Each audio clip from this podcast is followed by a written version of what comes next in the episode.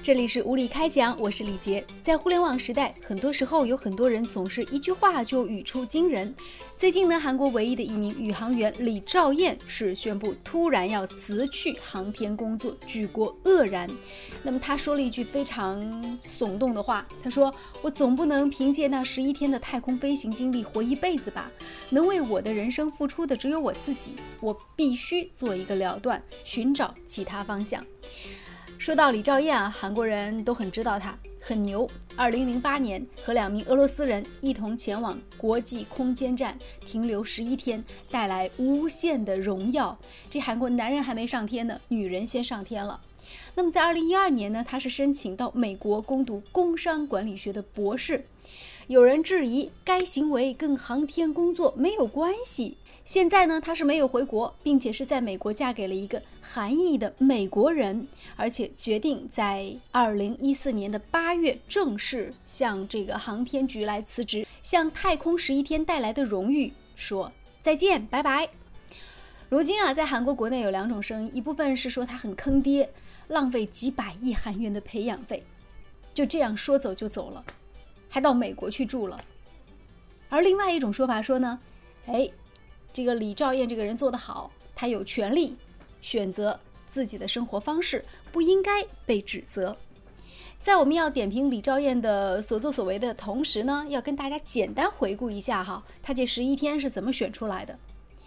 韩国培养宇航员是远远落后于东亚国家的，因为日本一九九二年开始选拔宇航员。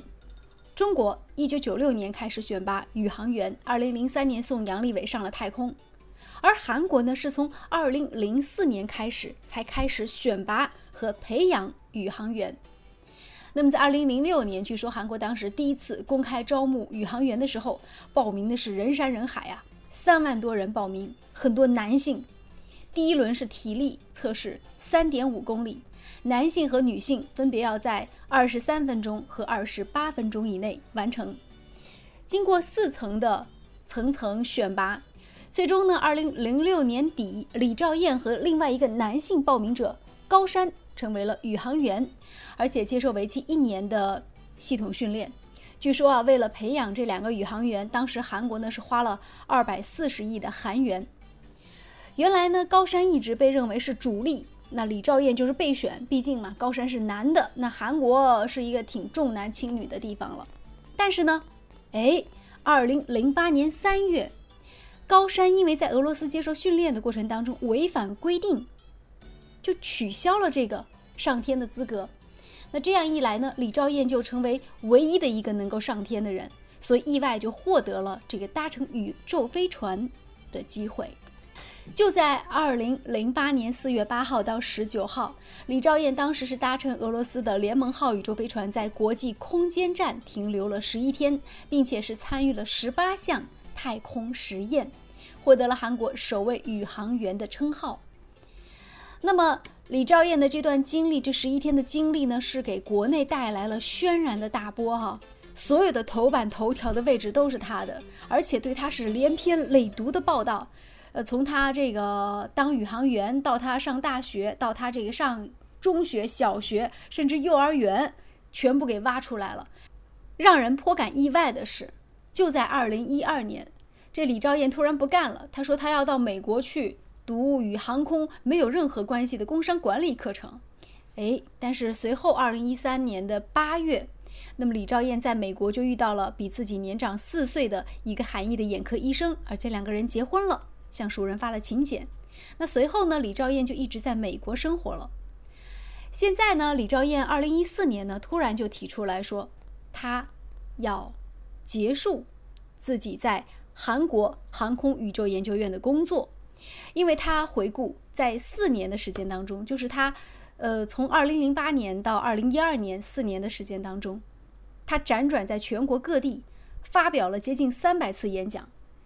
他的采访当中感觉说：“我感觉我的人生在消失，我总不能凭借十一天的太空经历活一辈子吧？”就这样，有了这样一段我们前头在一开始跟大家说到的惊人之语。好，听了我们这一上述的介绍，哈，不知道吴越小龙先生就是听完我们刚才的介绍，怎么去评论一下李兆燕同学的这段话：不想用十一天的精力而去活一辈子。其实这句话听到之后，真的让人觉得眼前一亮。其实我们在生活当中发现过很多用一件事情去生活一辈子的人，尤其是所谓的一首成名曲能唱一辈子，所谓的著名的歌唱家真的很多。但是你唱了一年又一年，那么在艺术的造诣上，对个人的发展上，真的还有什么很大的作用吗？基本上是没有。其实韩国的这位女宇航员，她很有人生的勇气，她敢于在所谓的成功面前选择自己最需要的道路。其实每个人他的生活目标，在人生的道路上不同的时期，都应该是不一样的，不可能说为了一件事情，或者说人生当中的一段事情，而放弃掉整个人生。尤其是这一段经历可以给你带来名声，可以给你带来金钱，你却能够毅然去放弃它，我觉得真的很需要一个勇气。给你十天的乞讨的经历，你肯定恨不得用一分钟的时间忘记；可是给你十天登上宇宙的经历，很多人可能会愿意用这十天生存一辈子，并且。让自己站在一个神话神坛上面去封神，就是说，实际上这个宇航员是一个海选的过程。每一个人对于宇航有着兴趣的人，比方说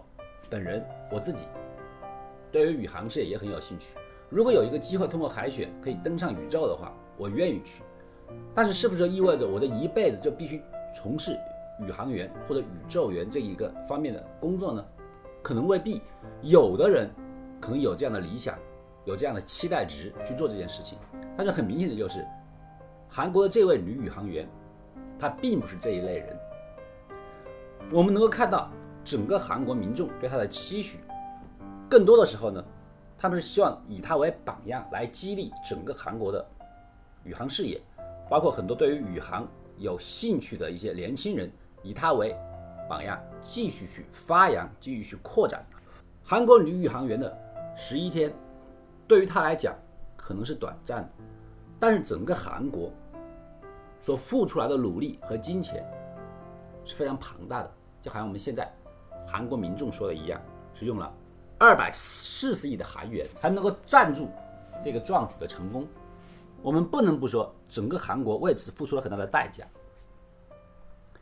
但是这个代价，这个付出的金钱所达到的目的，有没有成功的完成呢？实际上是成功了。你二百四十亿投资出去以后，宇航员有没有代表韩国走上了宇宙？完成了走上宇宙的壮举。那么，如果你已经完成了这项工作的话，那么你付出的二百四十亿是有所收获的。而女宇航员从宇宙下来以后，进行了为期四年的宣讲活动。那么，这个宣讲活动的每一天，实际上二百四十亿元以后的附加所得，该做的事情他已经做到了。那么反过来说的话，是否靠一个临时起意选拔出来的女宇航员，不停的宣讲，不停的去演讲，就能够把整个韩国的宇航事业提高到一个飞跃的档次呢？如果讲话有用的话，还需要科学家干什么呢？作为一个个人来讲，既然你给予了他是否选择当宇航员的权利，那么你也应该尊重他是否愿意继续当宇航员的一个权利。任何一个人在获得如此大的荣誉之后，能够多少人去放弃这个决定，真的是很难，但他愿意做出来。包括他选择到美国去读 MBA，就是说，实际上他对自己的人生、他的前途是有着自己的规划，并且他也坚持按照自己的规划继续去走自己的人生。也更能激励韩国人。我们在谴责他的同时，你是否应该说，这样坚持自己人生目标的这种个性，正是我们需要学习的地方。他实际上用他自己的选择和自己的道路，又为大家上了第三百零一堂课。这堂课需要听众自己去理解。你可能看到的是绝望和愤怒，但也有人看到的是希望和前途。据我们所知呢，其实李兆燕在辞去韩国宇航局的工作的时候呢，其实是结束了自己在韩国每年可以无忧无虑的通过演讲拿到一亿韩元收入的这样的一个收入渠道，并且选择了一条更为艰辛的自己创业的路。但是我们在这里呢，也祝愿他在未来的人生当中都会可以坚持梦想，做到更好，因为。对于成功的定义虽然有很多，但是坚持梦想始终是其中最重要的一个。感谢您的关注与收听，再见。